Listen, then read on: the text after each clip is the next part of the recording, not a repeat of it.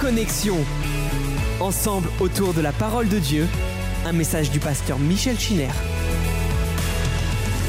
Que Dieu soit béni. Nous sommes euh, réunis une fois de plus pour euh, l'étude de la parole du Seigneur. Je vous espère en bonne forme et je prie pour que ce soir encore le message de la Bible puisse fortifier votre foi dans la crédibilité que nous devons accorder à ce livre qui est la parole de Dieu. Comme je vous l'ai dit, ce commentaire est découpé en deux grandes parties. Il y a d'abord l'histoire primitive de l'humanité, depuis l'origine de l'univers, la création du monde, le déluge et la tour de Babel. Nous sommes arrivés à la dernière partie de ce premier grand chapitre. Nous allons, à partir de maintenant, nous diriger vers l'histoire d'un homme et de sa descendance. Il s'agit d'Abraham. Et pendant quatre générations, jusqu'à Joseph, les chapitres du livre de la Genèse nous rapportent les péripéties d'un homme qui a été appelé ami de Dieu. Donc nous avons la création de l'univers d'une part et d'autre part la création d'un peuple. Une histoire primordiale qui nous ramène aux origines et une histoire patriarcale. Chapitre 10 et chapitre 11 sont des textes très importants. La conscience de l'humanité en a gardé une trace. Très peu de gens ignorent l'expression tour de Babel et très peu de gens ignorent le phénomène de la euh, confusion des langues. Après le chapitre 10, sur lequel nous sommes euh, arrêtés déjà quelque temps, le Saint-Esprit conduit Moïse à revenir sur l'événement qui est à l'origine de la dispersion de l'humanité. Je présume que vous avez vos Bibles ouvertes et j'aimerais euh, vous ramener à ce verset 25 du chapitre 10 où il nous est dit ceci, il naquit à Hébert deux fils, le nom de l'un était Péleg parce que de son temps la terre fut partagée. C'est là que l'humanité va passer sans aucune transition d'une famille avec un discours unique, intelligible pour tous, à de nombreux clans avec des langages différents. La terre fut partagée. Quel sens faut-il donner à cette expression? Faut-il y voir un mouvement géologique qui affecte l'ensemble du premier continent?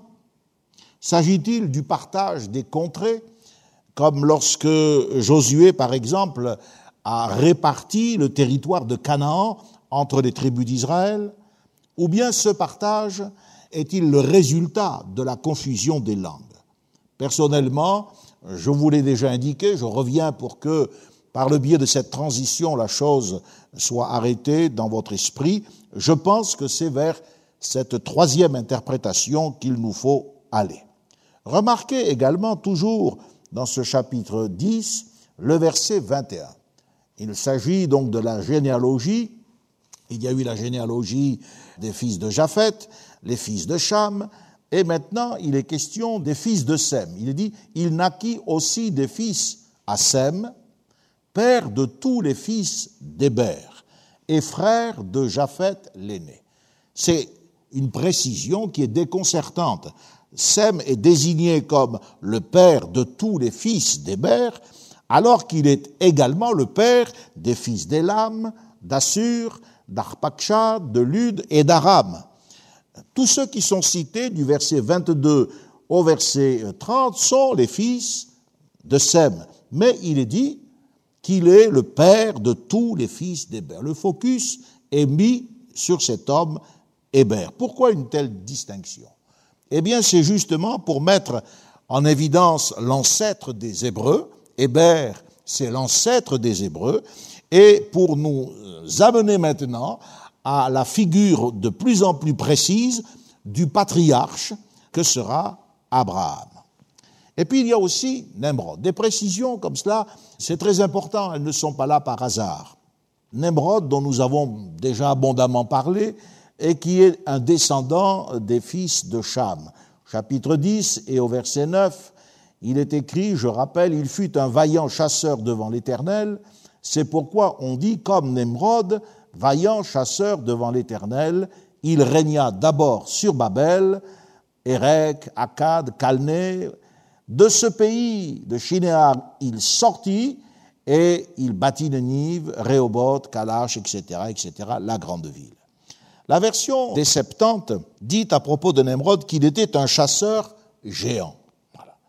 Et ce qui est remarquable, c'est que si vous vous intéressez un petit peu à la culture antique et que vous ayez un jour l'occasion d'aller au Louvre, il y a de magnifiques bas-reliefs de l'époque babylonienne, eh bien vous remarquerez les proportions que l'on donne aux monarques babyloniens.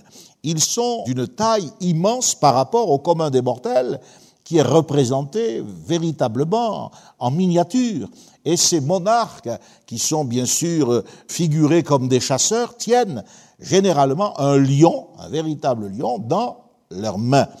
C'est dire que, voyez-vous, euh, il y a aussi là peut-être une pensée que Nemrod n'était pas simplement un humain euh, au sens normal où on peut l'entendre, mais qu'il était euh, de cette race dont le chapitre 6 nous a parlé de ces géants, de ces héros de l'époque. Il avait non seulement l'esprit, ça on le sait, il a ressuscité cet esprit, mais peut-être avait-il aussi le physique, la taille.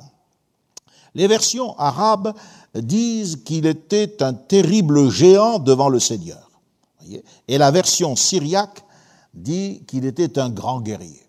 Donc ces différentes approches du texte original eh bien, nous permettent de comprendre ce que le Saint-Esprit veut nous dire au sujet de la personnalité de cet homme qui a marqué ainsi que nous l'avons vu avec son, son ancêtre Couche, le monde antique. Cela peut s'entendre sur le plan des résultats. Un fameux chasseur. Cela peut s'entendre sur le plan du caractère. Et cela peut s'entendre aussi sur le plan physique.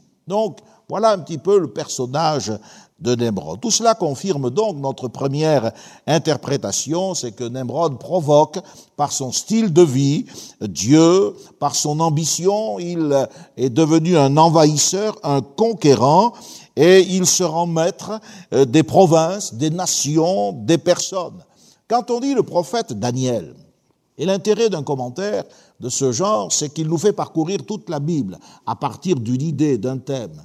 Quand vous lisez le livre du prophète Daniel, eh bien, euh, Daniel a comparé les monarques des Mèdes et des Perses à des animaux, notamment au chapitre 8 et au verset 4 de son livre, eh bien, il, compare les Mèdes et les Perses à un irrésistible bélier. Il dit ceci, je vous cite, Je vis le bélier qui frappait de ses cornes à l'Occident, au septentrion et au Midi, aucun animal ne pouvait lui résister et il n'y avait personne qui pouvait délivrer ses victimes. Il faisait ce qu'il voulait et il devint puissant.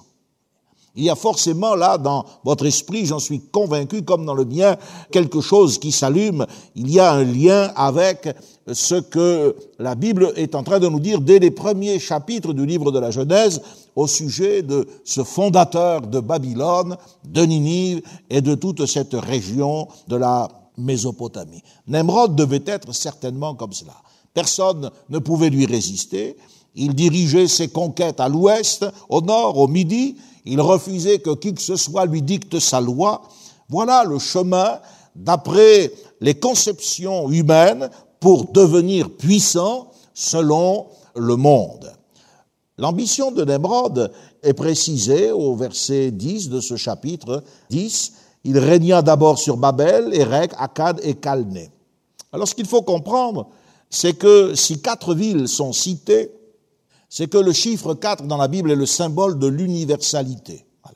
Cela nous parle donc non seulement de quatre édifications, de cités, oui, mais cela nous parle surtout de l'étendue de son ambition, puisque ensuite il va sortir de ce pays de Sinéar, c'est-à-dire de la Babylonie, et il va aller dans le territoire de la Syrie pour bâtir à nouveau quatre autres villes, notamment la célèbre Ninive. Je vous ai dit que Assur, qui est mentionné, il est dit euh, de ce pays-là sorti Assur. Alors on peut comprendre Assur comme étant un nom propre, ce qui désignerait l'ancêtre des Assyriens. Mais il faut reconnaître que si vous lisez au verset 22, il y a comme euh, une anomalie, puisque Assur n'est pas un fils de Cham, un descendant de Cham, c'est un descendant de Sem. Et il est dit, les fils de Sem furent Elam, Assur, Arpakshad, Lud et Aram.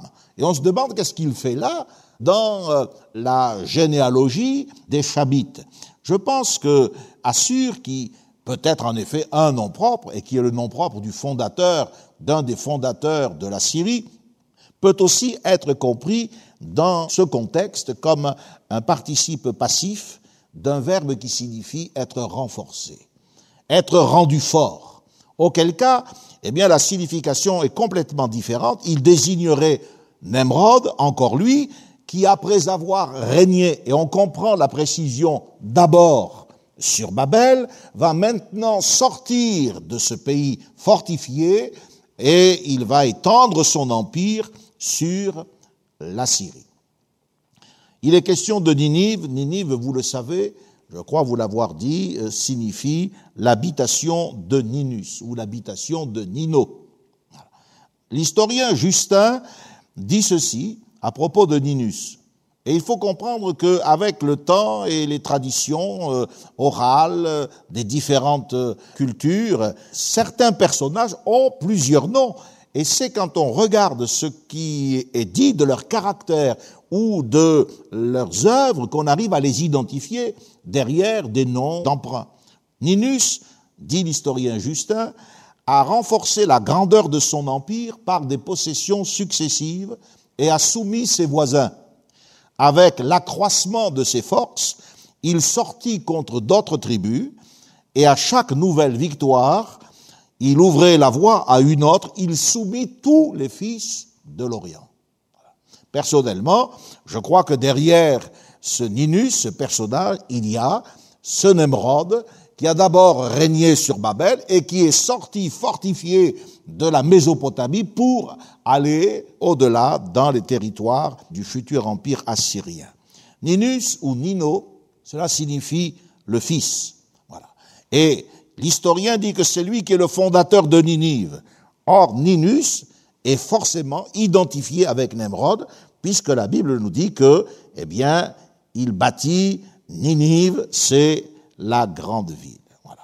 Donc c'est ce Nemrod avec son désir de conquête, son ambition démesurée, qui est appelé Ninus, le fils, car quelque part il y a aussi euh, le désir de la déification, je vous l'ai dit, Nemrod est certainement le premier homme à avoir été euh, déifié, et puis euh, cette expression, le Fils, est en rapport probablement avec euh, la promesse de Genèse chapitre 3 verset 15, la postérité de la femme. Diodore, un autre historien, a dit que c'est le plus ancien roi assyrien, ce qui vient confirmer ce que nous disons, à savoir l'identification de Nemrod avec Ninus. Qu'est-ce que ce texte nous dit confirmé par les remarques des historiens profanes, eh bien, cela nous indique que les monarchies babyloniennes et assyriennes, qui jouent, nous le savons, un rôle important dans l'histoire d'Israël, Daniel en a parlé avec cette fameuse statue d'or, et puis euh, il y a eu les jugements de Dieu qui se sont exercés sur Juda et puis sur euh, le royaume de Samarie par la Syrie et par les Babyloniens. Cela nous indique que les monarchies babyloniennes et assyriennes sont apparentées dans leur origine, dans leur histoire. Les prophètes de l'Ancien Testament nous les montrent également ensemble dans leur déclin et dans leur chute. Donc il nous faut bien comprendre que Nemrod n'est pas simplement un chasseur comme tous ceux eh bien, qui euh, aiment ce sport et qui euh, sont des chasseurs du dimanche. Non, non, ce qu'il faut comprendre, c'est qu'avec Nemrod, nous sommes en présence d'une monarchie absolue. C'est la fameuse euh, statue et c'est la tête d'or de la statue du prophète Daniel, l'empire universel des Babyloniens. Mais il ne faut pas oublier ce que le chapitre 8 nous a indiqué et que vous pouvez développer en étudiant ce chapitre, aux yeux de Dieu, ces monarques, eh bien, ne sont que des bêtes. C'est ce que révèle leur tentative d'établir une monarchie absolue qui est en fait une tyrannie mondiale. Voilà. C'est pour ça que Ninus, nous revenons à lui, Ninus c'est-à-dire Nemrod, qui est identifié également par certains comme le fils de Bel. Bel, eh bien, c'est Bélial, c'est Baal. Bel signifie celui qui apporte la confusion. Si vous lisez le prophète Jérémie, et c'est là que nous retrouvons que certains traits de l'histoire antique méritent d'être reçus avec une certaine fiabilité. C'est parce que la Bible recoupe ces informations. Dans Jérémie au chapitre 50 et au verset 2, il est dit, la parole que l'Éternel prononça sur Babylone, sur le pays des Chaldéens. Dites, et voici le texte, Babylone est prise, Belle est confondue, Mérodac est brisé, ses idoles sont confondues, ses idoles sont brisées. Mérodac, c'est un des titres des rois babyloniens, Évil, Mérodac, Mérodac, Baladan, sont dans la Bible. Mais Mérodac, c'est Marduk. C'est le Marduk des historiens, c'est la principale divinité babylonienne, c'est le dieu des exorcismes qui est représenté par une tête de dragon cornu.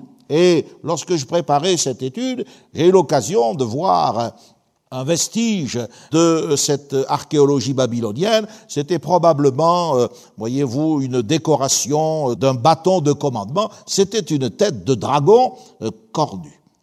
Eh bien, Jérémie nous dit que ce bel, ce Mérodac, eh bien, il est brisé. Il est brisé pourquoi? Parce que il a lui-même fracturé l'unité de la race humaine. Il est confondu parce qu'il est lui-même le Dieu de la confusion et il a jeté les hommes dans la confusion. D'après la Bible, Nemrod, qui est le fondateur de Babel, eh bien, nous relie, nous rattache à Couche, qui est le fils de Cham. À la fin de l'histoire, le peuple de Dieu assistera c'est l'apôtre Jean qui nous le dit dans l'Apocalypse, à la chute d'une grande Babylone, une Babylone qui est la mère de toutes les prostitutions. Et il y aura également la chute de son Dieu fondateur. Et l'Écriture nous dit, Apocalypse chapitre 20, que c'était un grand dragon qui est le diable et Satan. Donc, j'essaie de vous montrer que ces commencements, ces textes en rapport avec les origines, que nous avons de fois de la peine à, comprendre, car il y a bien sûr des abîmes immenses qui nous séparent, mais que nous pouvons euh, aborder avec humilité, et Dieu nous accorde sa grâce. Je ne sais pas si vous vous souvenez, lorsque nous avons abordé le meurtre de Caïn, il nous est dit au bout de quelque temps, Caïn fit à l'Éternel une offrande des fruits. Au bout de quelque temps. Ça se comprend d'abord dans ce sens. Mais le texte hébreu dit à la fin des temps. Et c'est ainsi que derrière l'histoire, telle qu'elle est racontée, avec des mots tout simples, et on comprend qu'il y a eu un délai, après avoir euh, été euh, enfanté, avoir grandi, ça s'est pas fait d'un verset à l'autre, il a fallu des années, eh bien, Caïn va offrir un sacrifice à Dieu. Mais aussi, à la fin des temps, nous projette, voyez-vous, au terme de l'histoire, c'est-à-dire d'une manière prophétique à ce que le Nouveau Testament vient nous confirmer. La tour de Babel. Donc, euh, nous sommes au chapitre 11 maintenant. Il nous est dit, c'est quelque chose de remarquable, toute la terre avait une seule langue et les mêmes mots. Et ils sont partis de l'Orient, c'est-à-dire de l'Est, et ils ont trouvé une plaine dans le pays de la Babylonie. Et il n'y avait pas de montagne, mais le sable et la terre de la Mésopotamie est célèbre pour la cuisson des briques et ils ont fait des fours, ils ont cuit les briques et ils les ont enduits de bitume et on a retrouvé des multitudes de briques de ce genre, elles étaient peintes en bleu, probablement pour figurer, voyez-vous, le ciel et pour figurer tout ce qui est céleste. Le récit de la construction de la tour de Babel occupe une place très modeste, à peine une dizaine de versets. Voyez, si vous lisez le chapitre 11, eh bien, au verset 9, il nous est dit, c'est là que l'Éternel confondit le langage de toute la terre, c'est de là que l'Éternel les dispersa sur la face de toute la terre. Et puis il y a une rupture, et nous abordons un autre chapitre, celui des ancêtres du peuple d'Israël. Voici la postérité de Sem. Et à nouveau, comme il y a eu dix patriarches antédiluviens, nous sommes en présence de dix patriarches post-diluviens et on arrive très rapidement au verset 27 à la postérité de Térac, c'est-à-dire au père d'Abraham, et puis ensuite c'est l'appel d'Abraham, c'est la vocation d'Israël. C'est dans ce contexte que ce soir nous allons nous arrêter. Ce qui est remarquable, c'est qu'après ces neuf versets exactement, on ne parlera plus dans l'Ancien Testament et le Nouveau Testament semble absolument ignorer le fait de la tour de Babel et de la confusion des langues. Cependant, comme je le disais en introduction, c'est une des histoires antiques les plus connues dans le monde profane. Cela signifie que d'instinct, la conscience a saisi qu'il y avait là quelque chose d'important et que quelque chose d'important s'était produit en relation avec ce fait. La manière de raconter l'histoire de la construction de la tour est, très simple, c'est à la portée de, cette humanité dite primitive, comme nous l'avons vu avec le Jardin d'Éden, avec l'histoire du déluge, mais il y a quelque chose de dynamique. Allons, faisons, allons, bâtissons. L'humanité séparée de Dieu éprouve toujours la même insatisfaction et on peut dire la même agitation. Elle se sent frustrée, elle a besoin de sécurisation, elle a l'ambition de réussir, évidemment, de faire quelque chose de grand et de beau. Et c'est, c'est ce qui les motive, afin que nous ne soyons pas dispersés. Au verset 4. Je ferai remarquer que cette crainte, afin que nous ne soyons pas dispersés, ils la nourrissent avant que la dispersion ne soit intervenue et avant que qui que ce soit ne les ait menacés d'être dispersés. Personne ne leur a dit quoi que ce soit à ce sujet. Mais ils ont peur de rester seuls. Notez la tendance, même moderne, à former des clans, des tribus, des clubs, des sociétés. L'homme moderne a toujours ce besoin de s'agréger avec les autres. La dispersion n'était pas prévue au commencement en tant que jugement. Elle faisait partie du dessein de Dieu, elle appartenait à sa bénédiction. Dieu avait dit, allez et remplissez la terre. Une dissémination qui aurait permis à la race humaine de se développer avec des caractères toujours plus forts, plus nobles. Si l'homme était resté uni à son Créateur, si l'homme était resté sensible et obéissant, cette dissémination aurait été vécue comme une grande aventure de la foi, avec toutes sortes de bienfaits. Mais ils font l'impossible pour résister à cet ordre divin. Ils ont la nostalgie de l'unité perdue, euh, de cet Éden, et puis il y a ce traumatisme du déluge, bien que je ne crois pas que la construction de la tour soit pour se protéger d'un nouveau déluge. Je pense que s'ils avaient voulu euh, contrecarrer une peur de ce genre, ils se seraient mis en haut d'une montagne et pas dans une plaine. Non, non, il y a un autre, un autre but. Cette impression que l'on a d'assister à comment dirais-je, à une succession rapide d'événements. Allons, bâtissons, allons, faisons, cuisons, etc. Il y a toute une technologie qui est mise en œuvre avec un projet grandiose. Ce besoin d'activité, c'est la marque d'une génération qui oublie Dieu. Ils ont le pressentiment qu'ils vont être dispersés, que quelque chose va mal se passer. Alors, ils construisent cette tour. La tour, c'est pas une œuvre d'art. Mais, je le répète, et là il faut bien se rappeler, Nemrod, c'est le centre d'un empire universel. Voyez voilà. Déjà, Lucrèce disait que la grande mère des Romains symbolisait l'ordre mondial. Allez sur Internet, si vous n'avez pas eu l'occasion d'aller euh, à Strasbourg, au Parlement européen, allez sur Internet et regardez le bâtiment qui abrite le Parlement européen. Vous verrez, c'est une tour, une tour inachevée, de verre, de métal. Oh, bien sûr, elle est moderne, ce ne sont pas des briques. Et on n'est pas en Mésopotamie. Mais ils ont voulu figurer, voyez-vous, euh, ce symbole euh, qui euh, est suffisamment significatif. La tour doit servir à établir leur domination sur le monde. Ils savent très bien qu'on n'élève pas des briques jusqu'au ciel. Et les gens qui se moquent de nous en parlant de la tour de Babel euh, que l'on veut euh, euh, édifier jusqu'au ciel n'ont rien compris au sens de ce passage. La tour sera le symbole de leur empire et bien sûr la manifestation de leur orgueil, de leur démesure. L'homme est toujours saisi d'ivresse, il est toujours poursuivi. Ça, c'est pas simplement passé dans le jardin d'Éden, un point, c'est tout. Il a toujours envie de devenir comme Dieu. Ça l'a pas quitté. Et ça le tient encore aujourd'hui. Seulement, ça, prend une forme différente. Ça peut être la technologie. Oh, bien sûr, on a dépensé plusieurs milliards, et après des mois et des mois, et des millions et des millions de, kilomètres dans l'espace, on est capable de fouiller Mars pour trouver hmm, des traces de vie et un petit peu d'eau. On vaudrait mieux se préoccuper des enfants qui n'ont pas à boire l'eau potable sur cette terre. Voyez, l'homme a toujours cette ivresse, il veut toujours s'élever. Et cette pensée, elle va connaître son apogée dans celui que la Bible appelle l'homme du péché.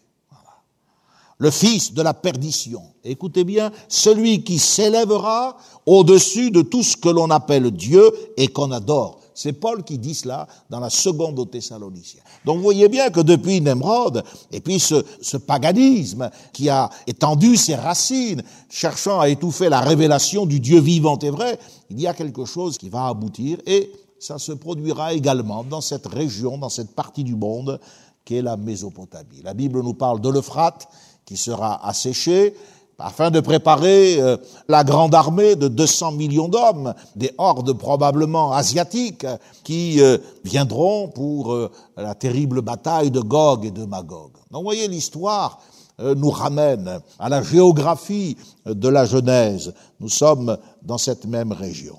Que ce soit en Éden, que ce soit dans la plaine de Babylonie à l'époque de Nemrod, plus tard, à l'époque de Nabuchodonosor, qui se prend pour une divinité qui devient fou, littéralement. C'est ce que nous dit Daniel, le prophète. Ou lorsque le moment sera venu avec la manifestation de l'Antichrist, c'est toujours l'orgueil qui amène le châtiment et le jugement de Dieu. L'apôtre Pierre nous dit que Dieu résiste aux orgueilleux. Ah oui, les gens euh, sont stupéfiants parce qu'ils lisent la Bible avec des œillères. Ils ne voient de Dieu que ce qui les arrange, que ce soit l'amour, que ce soit le pardon ou, ou, autre chose. Mais que Dieu soit béni pour son amour et que Dieu soit béni pour son immense pardon. Mais l'Écriture dit que Dieu aussi, il résiste. Il s'oppose. Ce fut l'expérience de Nebuchadnezzar, le Nabucodonosor de l'histoire. Lisez Daniel chapitre 4 verset 29, il se promenait euh, sur cette ville que Nemrod avait fondée, qu'il a agrandie, qu'il a restaurée. C'est ainsi que les monarques laissent leur empreinte derrière eux. Ils veulent faire partie de l'histoire. N'est-ce pas là, Babylone la grande, que j'ai bâtie pour ma gloire? Et la Bible dit qu'aussitôt, un de ceux qui veillent, c'est-à-dire les anges, l'a frappé, et il est devenu fou. Et il s'est comporté comme une bête, qu'il était d'ailleurs.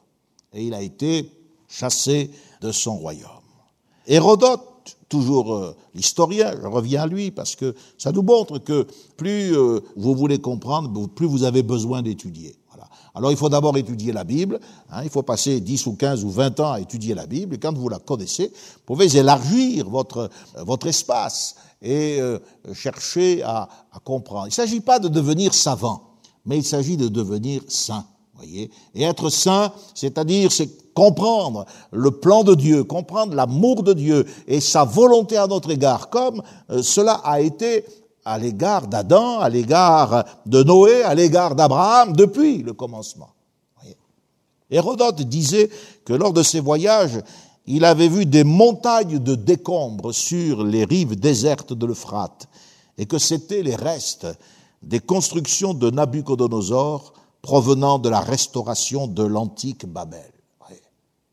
Si vous lisez le prophète Ésaïe, je vous encourage à le faire, comme lorsque nous avons étudié les jours de la création, je vous ai à lire Job, où les merveilles de la création viennent enrichir notre réflexion. Lisez Ésaïe, lisez les, les chapitres qui parlent du jugement d'Israël, et puis ensuite du jugement de Babylone, parce que Dieu s'est servi de Babylone.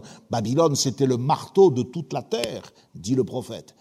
Dieu a manié ce marteau, et comme Babylone s'est enorgueilli, comme Babylone, eh bien, a déchiré comme le lion peut déchirer sa proie, eh bien, Dieu a fait venir retomber sa violence sur elle.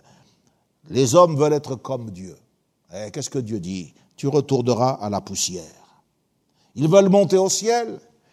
Eh bien, Dieu dit, tu seras précipité de la montagne de Dieu. Ça, c'est Lucifer. On aurait peut-être dû commencer par lui. Ils veulent être indépendants à l'égard de la loi divine. Ils sont esclaves de la corruption. C'est ce qui va amener le déluge.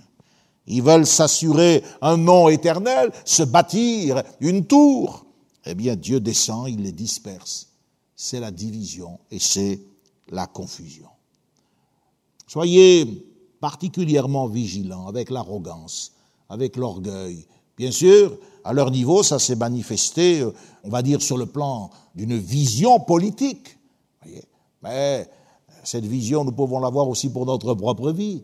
C'est l'orgueil qui détruit les foyers. C'est l'orgueil qui euh, détruit les relations entre les humains. C'est l'orgueil qui divise les assemblées, qui dresse les hommes les uns contre les autres. Soyons vigilants parce que Dieu résiste aux orgueilleux. L'expérience de Nebuchadnezzar est un avertissement d'actualité. Une tour et son sommet avec les cieux. Alors je vais faire remarquer ceci, c'est que il y a juste dans le texte original, il n'y a pas le verbe une tour avec, avec le ciel. L'ambition des hommes dans la plaine de Babylone repose sur un triple besoin. Il faut bâtir une ville, il faut élever une tour et il faut se faire un nom. C'est un tout c'est celui de la création d'un ordre mondial, avec une représentativité. Ce qui caractérise la conception de cette, on va l'appeler comme ça, auto-entreprise, c'est le désir de prééminence. Ils ne veulent rien avoir au-dessus d'eux. C'est eux qui décident. En fait, cette unité à laquelle on pourrait rendre témoignage d'une manière positive, c'est toujours bien quand les gens sont unis. Mais cette unité, comment dirais-je, nourrit un but égoïste et orgueilleux. Aujourd'hui, on parle beaucoup du lien familial, du lien social. Il y a des expressions comme le vivre ensemble. Et avec les derniers événements terroristes, la décapitation de ce pauvre homme, Samuel Paty, et les nouvelles mesures qui sont prises ou qui vont être prises au Sénat, on parle de faire république ensemble. Voyez. Tous ces liens, tous ces ensembles doivent être examinés au regard de l'ambition qui les anime. S'il s'agit de la soif de pouvoir, de la volonté d'être indépendant, de se prendre soi-même pour Dieu, car tout cela peut exister et être masqué par ce désir raisonnable d'unité. Voici, dit le Seigneur, ils forment un seul peuple. Écoutez bien ceci. L'expression vient d'un verbe en hébreu qui signifie se connecter. Ça doit vous parler. Moi, ça m'a parlé. Se lier, se connecter. Les gens peuvent donc s'entendre. Les gens peuvent se connecter, s'unir contre Dieu et contre ses desseins. Aujourd'hui, nous avons un réseau de connexion euh, comme jamais dans l'histoire de l'humanité. Ce réseau de connexion moderne vise un but spirituel qui est vieux comme ce chapitre 11 du livre de la Genèse, la création d'un ordre mondial. Mais la disparition de l'unité, parce que Dieu va, défaire cette unité qui n'est pas l'unité qu'il approuve, ce n'est pas l'unité de l'esprit, ce n'est pas l'unité à laquelle nous sommes euh, appelés. L'Écriture dit que nous devons nous efforcer de conserver l'unité de l'esprit. Non, cette euh, unité, Dieu va la défaire. Elle va entraîner la disparition de la langue originelle. La langue primitive, aujourd'hui, est dispersée. Elle n'existe plus. Elle est ensevelie sous les matériaux de toutes les différentes langues qui composent le patrimoine de l'humanité. Mais que Dieu soit béni, nous croyons que cette langue va un jour ressurgir, qu'elle va réapparaître sous une forme glorifiée au jour de la résurrection et de l'éternité. D'ailleurs, le Seigneur nous a déjà donné un gage de cet événement encore à venir. Ça s'est passé dans Acte 2, le jour de la Pentecôte. Lorsque l'Esprit est descendu, et qu'ils ont parlé de nouvelles langues. Il nous est dit que Dieu s'interpose, il descend. L'Éternel, dit le verset 5, l'Éternel descendit pour voir la ville et la tour. Alors, bien sûr, je rappelle que le récit est écrit très simplement, mais cela n'enlève rien. Nous l'avons vu avec la Genèse, avec les images qui sont empruntées dans le texte, ça n'enlève rien à la vérité du récit. Le récit est vrai, mais il est compréhensible pour des gens euh, de cette époque.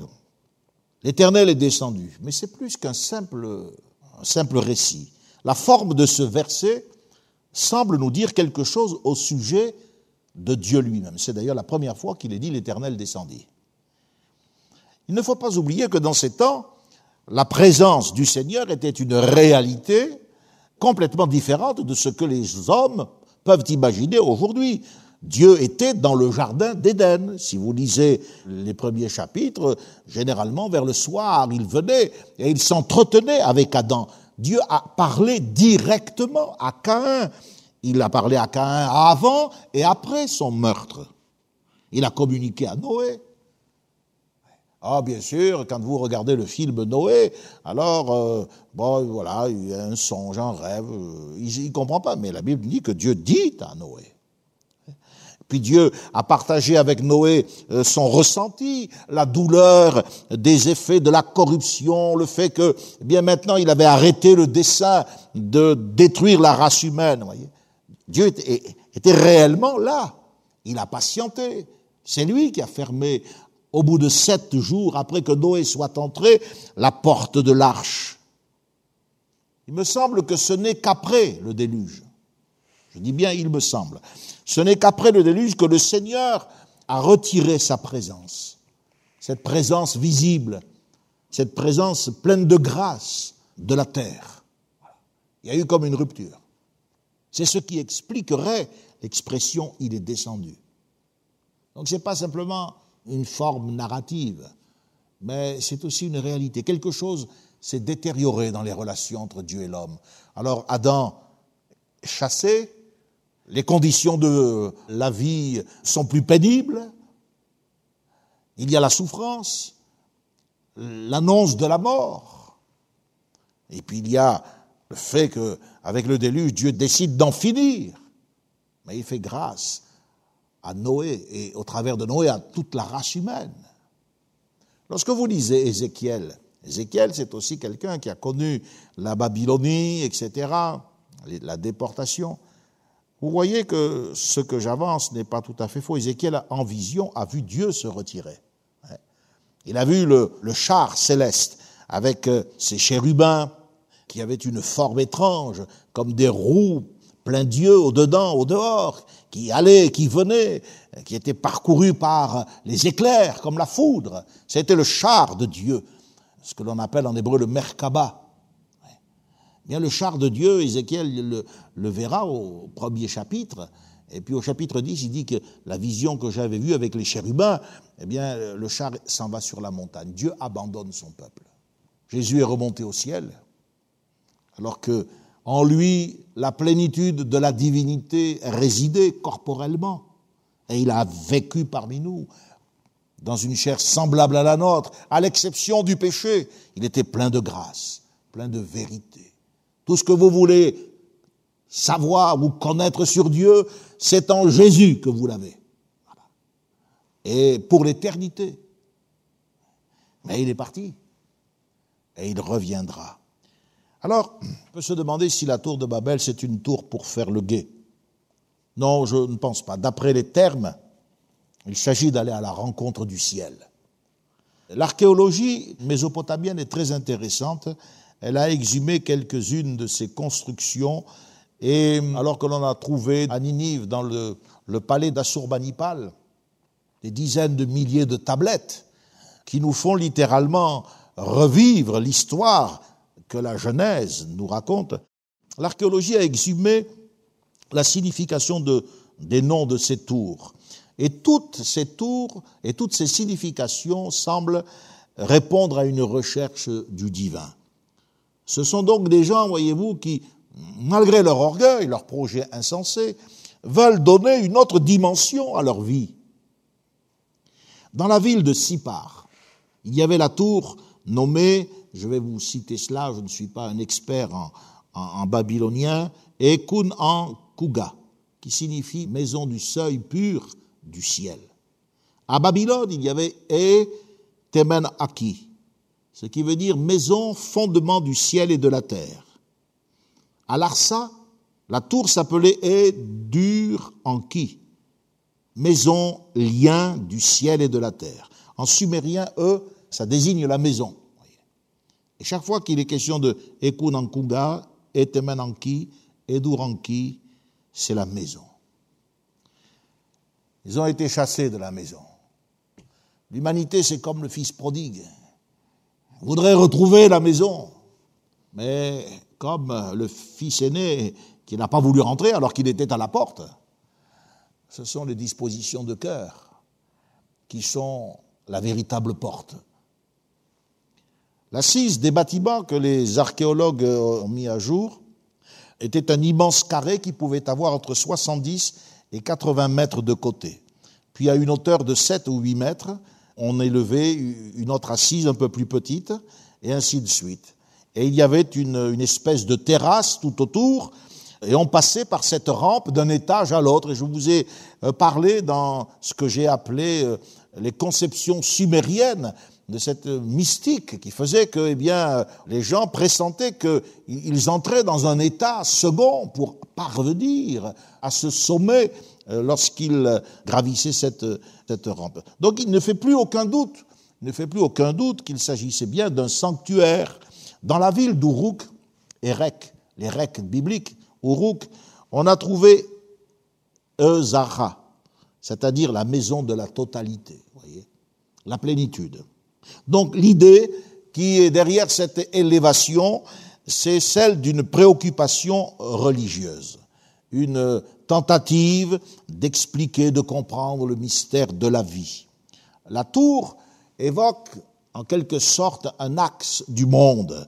Et il faut comprendre cela comme étant l'entreprise visant à établir une relation entre le ciel et la terre. En fait, nous avons un empire, un ordre mondial, mais nous avons aussi une religion universelle. Et c'est pour cela que je vous ai montré qu'avec Nemrod, qu'avec euh, ces gens, c'est construite également autour de l'idée de la déesse mère, la déesse à l'enfant, eh bien, une religion universelle. Catholique signifie universel. À l'opposé de cette tour orgueilleuse, grandiose, plus loin, on va le voir dans le livre de la Genèse avec un descendant direct d'Abraham. Ce sera son petit-fils, Abraham, Isaac et Jacob. Nous verrons le projet de Dieu. C'est l'échelle, l'échelle de Jacob. Et au sommet, Dieu qui parle et qui lui dit, je serai avec toi. Donc, voyez, l'humanité n'est pas si différente de ce qu'elle était. Nous sommes tous issus d'Adam, nous appartenons à une race sur laquelle a été prononcée une parole qui porte une perspective de mort. Le jour où tu en mangeras, a dit Dieu, tu mourras. Tu retourneras à la poussière. Ce ne sont pas des paroles d'un pasteur que l'on a l'habitude d'un prêtre que l'on imagine entendre lors d'un service funèbre. Ce sont les dernières paroles qu'Adam a entendues de Dieu tu retourneras à la poussière. Et puis ensuite, c'est le silence. Et c'est pour cela que depuis Adam, nous cherchons tous le secret d'une, survie. La tour doit toucher au ciel. Il s'agit de s'assurer ici-bas des connaissances en rapport avec les choses éternelles. Nous le voyons tous les jours dans le ministère. Et lorsque j'ai eu à diriger les affaires de l'Église et que je me suis entretenu avec euh, différents notaires, Combien de fois ne m'ont-ils pas dit, euh, m'ont fait part de, des craintes de ces gens qui leur disaient, vous croyez, maître, que, avec cela je, peux espérer entrer, que le bon Dieu me laissera entrer au ciel? Il s'agit d'avoir le sentiment d'être en sécurité. Je le disais, le texte hébreu est construit sans verbe. Il y a juste une préposition, avec. Avec. En fait, il s'agit de mettre en évidence la véritable préoccupation. Il ne voulait pas escalader le ciel mais il voulait établir une conjonction avec le ciel, lier un contact avec le divin. Ils étaient tous connectés ensemble. Et il voulait être connecté avec euh, les choses qui appartiennent à l'éternité. Au sommet de ces tours, d'ailleurs vous le savez maintenant, ces tours, on les appelait des ziggourats, d'un verbe babylonien qui signifie s'élever. Au sommet de ces ziggourats, il y avait un sanctuaire que l'on nommait ciel. C'est étrange. En babylonien, c'est les agiles. Les agiles. Et on peignait à l'intérieur de ce sanctuaire les signes du zodiaque, les constellations. Il ne faut pas oublier que euh, sous le ciel pur de la Mésopotamie, eh bien, il y avait un spectacle extraordinaire. Et que très tôt, par le biais des mathématiques et de l'astronomie, les Babyloniens étaient devenus euh, les experts. D'ailleurs, quand il est question dans le livre du prophète Daniel des chefs des Chaldéens, eh bien, ce sont des mages. Chez les Perses, on appelait les prêtres mag, mag, qui a donné magicien. Ces gens étaient à la fois astronomes, prêtres, conseillers politiques. Ils cherchaient la vérité dans les astres et ils voulaient en interpréter les messages. Les temples, donc, qui étaient au sommet de ces ziggourats que l'on appelait Ésagiles, le ciel, étaient à la fois des observatoires et des sanctuaires. Le mot Ésagile signifie la maison dont le sommet est élevé. Vous, comprenez tout de suite le sens de cette tour. Vous comprenez le sens de cette effervescence. Allons, bâtissons. Il leur faut une religion. Regardez le monde. Vous trouverez des tas de différences entre les Asiatiques, les Africains, les Indo-Européens, les Caucasiens, et puis même dans chaque ville et dans chaque village. Mais il y a une chose qui unit la race humaine, c'est l'esprit religieux. Vous trouverez des villes complètement différentes d'autres cités, mais vous trouverez dans chacune d'elles des temples, des sociétés mystiques, des rosaires, des synagogues, des mosquées, des temples, des églises. Donc vous voyez, le sens symbolique de la tour est là pour nous, euh, nous rappeler que, euh, bien voilà, elle récapitule les efforts des hommes pour parvenir à la connaissance de ce qui est supranaturel leur recherche les diriger vers la source de la connaissance. Et évidemment, on peut faire un rapprochement entre la tour de Babel qui s'élève et l'arbre de la connaissance en Éden. La tour monte comme un arbre, un arbre de connaissance. C'est une connaissance que Dieu n'accepte pas.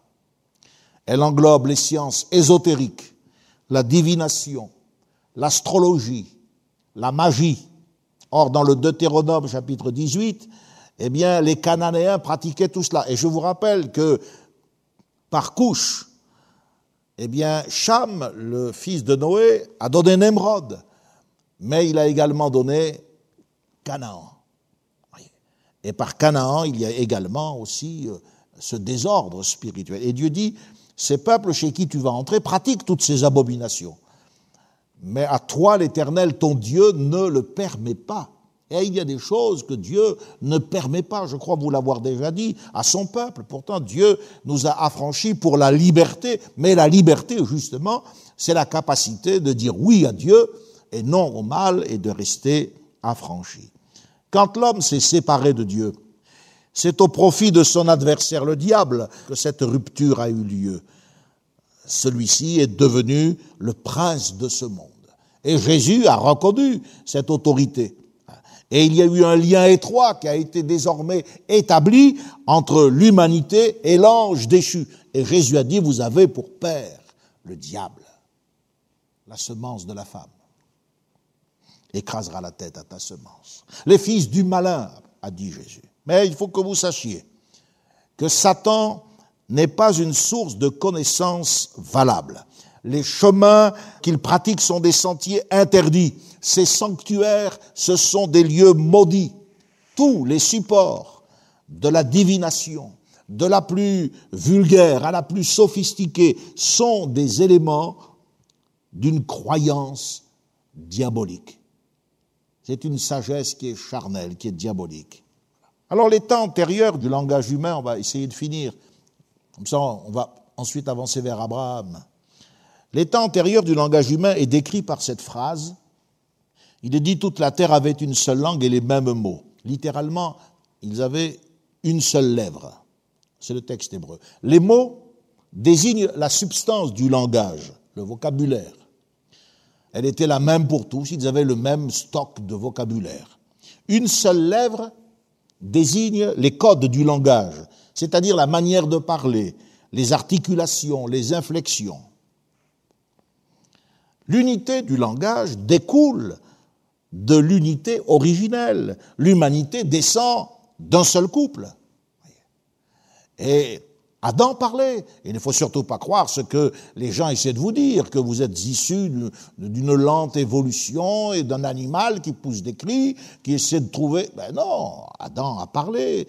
Quand l'Esprit de Dieu fait de lui un être vivant, il a parlé. Et Adam s'entretenait avec l'homme. Donc, l'unité du langage découle de l'unité de l'origine. La langue primitive était une réalité. Il parlait une seule langue mais elle a été rendue multiple. Ce qui signifie quoi? Les lois de la structure, car les langues sont structurées, eh bien, ces lois ont été diversifiées. Les racines formatives ont évolué, elles se sont modifiées. L'intellect qui enregistre toutes ces lois exactement, comme lorsque nous avons appris à lire la place du verbe, du sujet, du complément, ou bien chez les latins, le vocatif, le génitif, l'accusatif ou le datif. Tout cela, eh a obligé en quelque sorte l'intellect à, à créer de nouvelles habitudes. Ce qui était uniforme au départ est devenu multiforme. Les philologues ont distingué trois ou quatre grands types de langues. Alors il y a bien sûr les langues sémitiques avec euh, l'hébreu, l'indo-germanique ou l'indo-européenne, la langue arienne si vous préférez, et puis la famille euh, chamitique, c'est-à-dire les langues et les dialectes africains. Ce qu'il faut comprendre, c'est que la diversité de ces nouvelles formes de langage, qui ont fait qu'ils se sont plus compris, leur structure mentale construisait des phrases qui n'avaient plus de sens pour l'autre. Ça, ça provient d'une impulsion surnaturelle. C'est un jugement divin. La Bible dit, ils ne comprirent plus la lèvre de l'autre. Verset 7. Ce fut le résultat immédiat de cet éclatement de la loi interne à la formation du langage. L'incompréhension rend impossible le, fait de, s'entendre avec quelqu'un. La concertation devient euh, difficile. Et puis, quant à l'action, c'est pas possible. On se comprend plus. On assiste alors à des malentendus. Il y a de la suspicion. Puis des intérêts vont diverger. Et alors, c'est la dispersion. La formation de communautés distinctes avec bien sûr certainement au départ des besoins naturels. J'imagine quand je vois l'histoire d'Abraham et de Laban et de Lot, pardon, eh bien je vois qu'il y a besoin de pâturage, ils se sont séparés. Vous voyez, les clans se séparent parce qu'il y a des besoins naturels. Les migrations sont des réalités. La preuve c'est que Dieu dit à Abraham "Va-t'en de ton pays, va dans le pays que je te montrerai." Tout ça ça a concouru à la réalisation de la volonté de Dieu. Il nous a dit "Ils cessèrent de bâtir la ville. Il n'y a qu'une seule communauté qui est restée là, parce qu'il y a une communauté qui s'entendait entre elles avec ses membres, hein, c'est celle à laquelle appartenait Nemrod. Donc ce chapitre 11, c'est pas là que je termine, est important parce qu'il explique le chapitre précédent. Au chapitre 10, vous avez les nations qui sont distinguées d'après leur terre, leur famille et leur langue. Et le chapitre 11 était donc indispensable parce que le chapitre 11 est antérieur au chapitre 10. Il nous dit qu'ils n'avaient qu'une seule langue, qu'une seule lèvre. Mais au chapitre 10, ils avaient leur famille, leur langue. Oui, c'est parce que euh, Dieu ne suit pas un ordre chronologique.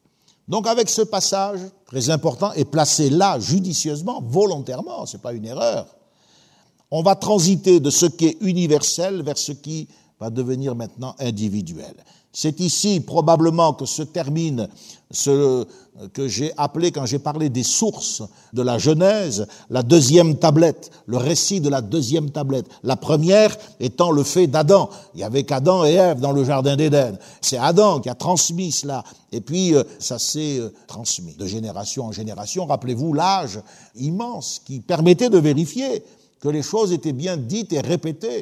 Et puis l'écriture n'a pas tardé à survenir. La Bible dit, voici le livre de la postérité d'Adam. Donc l'écriture a fixé très tôt la tradition. La première étant le fait d'Adam. La seconde a dû être le fait de Noé, complété ensuite par les mémoires de son fils Sem. Ces deux tablettes appartiennent à l'histoire universelle. Mais l'histoire universelle, eh bien, euh, s'est éparpillée loin de Dieu. Et elle en a retenu ce qu'elle a voulu. Elle en a fait des mythes. On retrouve dans la plupart des, cultures euh, le récit du déluge. Il est euh, bien sûr déformé, le récit de la création, l'arbre de la connaissance du bien et du mal. Mais il n'y a que le peuple de Dieu, l'humanité craignant Dieu, c'est-à-dire les descendants d'Hébert, qui ont conservé cela. Alors je vais terminer, parce que vous le savez, avec euh, Abraham et le peuple élu, nous, nous l'avons dit à plusieurs reprises, Dieu va maintenant laisser les nations suivre leur propre voie. Et peut-être que quelqu'un, en m'entendant, dit, mais ça paraît injuste à l'égard de ces gens, Dieu va les abandonner, littéralement, finalement, et puis il va s'occuper euh, d'un peuple élu. Mais il faut noter, il faut noter que le Créateur a parlé à tous, et il a parlé à plusieurs reprises. Je vous le disais tout à l'heure, en Éden, il a parlé. Après l'Éden, il a encore parlé. Avant le déluge, il a parlé. Et après le déluge, il parle encore. Dieu s'est occupé de se faire connaître à tous avant de sélectionner un peuple, mais il a été rejeté à deux reprises par la majorité de la race humaine et par le chef de la race humaine en personne, Adam. Rappelez-vous les avertissements liés à la prédication de Noé, les enseignements relatifs à ce qui est pur et impur, les animaux purs et impurs. Déjà, Dieu éveille la conscience de l'humanité. L'interdiction du meurtre, l'établissement du gouvernement civil. L'homme est responsable. Il est responsable de ses choix, de ses actes, de ses paroles. Mais parce que Dieu a pris l'engagement de ne plus détruire la race humaine, et parce que nous l'avons vu, à cause de l'orgueil, c'est-à-dire de l'apostasie, le développement du paganisme n'a cessé de corrompre la révélation du Dieu vivant et vrai, cela a rendu nécessaire la formation d'un peuple dont la Bible dit que ce peuple devait lui appartenir en propre. Dieu s'est créé un peuple qui soit porteur de la vérité. Voilà pourquoi dans la Genèse, il est question de la création de l'univers, du monde tel qu'il est organisé, mais il est aussi question de la création d'Israël. La phrase habituelle que vous trouvez au chapitre 11 et au verset 10, voici la postérité d'eux ou voici les générations d'eux. Regardez dans la Genèse toutes les fois où il est question de Toldot. Voici le livre, voici la postérité, voici les générations. Ce verset 10 du chapitre 11 indique le début d'un cinquième document. Cela annonce une nouvelle phase du développement humain. Maintenant, nous avons affaire désormais aux ancêtres du peuple d'Israël et plus à l'humanité dans sa diversité, ceux qui vont habiter les contrées maritimes, etc.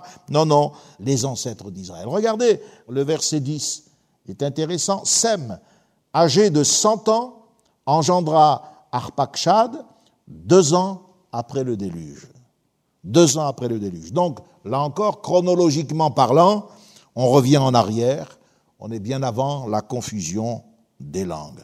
Et au verset 27, comme je vous le disais tout à l'heure, eh bien, il est dit, voici la postérité de Térac. Térac engendra Abraham, Nacor et Laban. Cela correspond au sixième document, à la sixième tablette, qui euh, est parvenue probablement par Joseph jusqu'à Moïse, et sous l'inspiration du Saint-Esprit, Moïse clôture par cette dispersion et cette confusion des langues le premier grand chapitre du livre de la Genèse, la création de l'univers, du monde, de la race humaine, et il aborde maintenant la création du peuple d'Israël au travers de ses ancêtres et du père des croyants, qu'est Abraham. C'est vers lui que désormais nous nous tournerons, nous découvrirons l'usage de la foi, car l'Écriture nous dit que nous devons marcher sur les traces de la foi d'Abraham. Que Dieu vous bénisse, j'ai peut-être été un peu long ce soir, J'espère que, en m'écoutant, vous prenez des notes, vous travaillez, vous, avez ensuite vos propres euh, réflexions.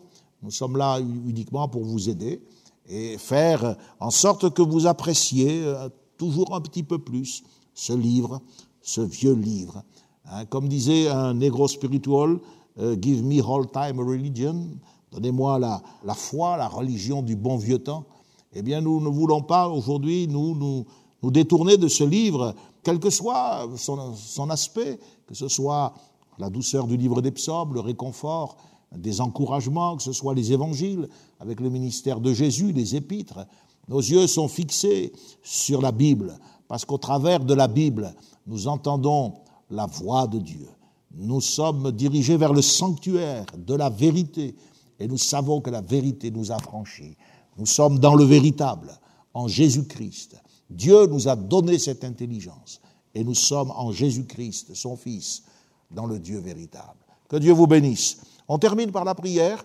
Seigneur, nous te rendons grâce pour euh, la fin de ces onze chapitres auxquels nous sommes parvenus. Bien des choses nous ont échappé probablement.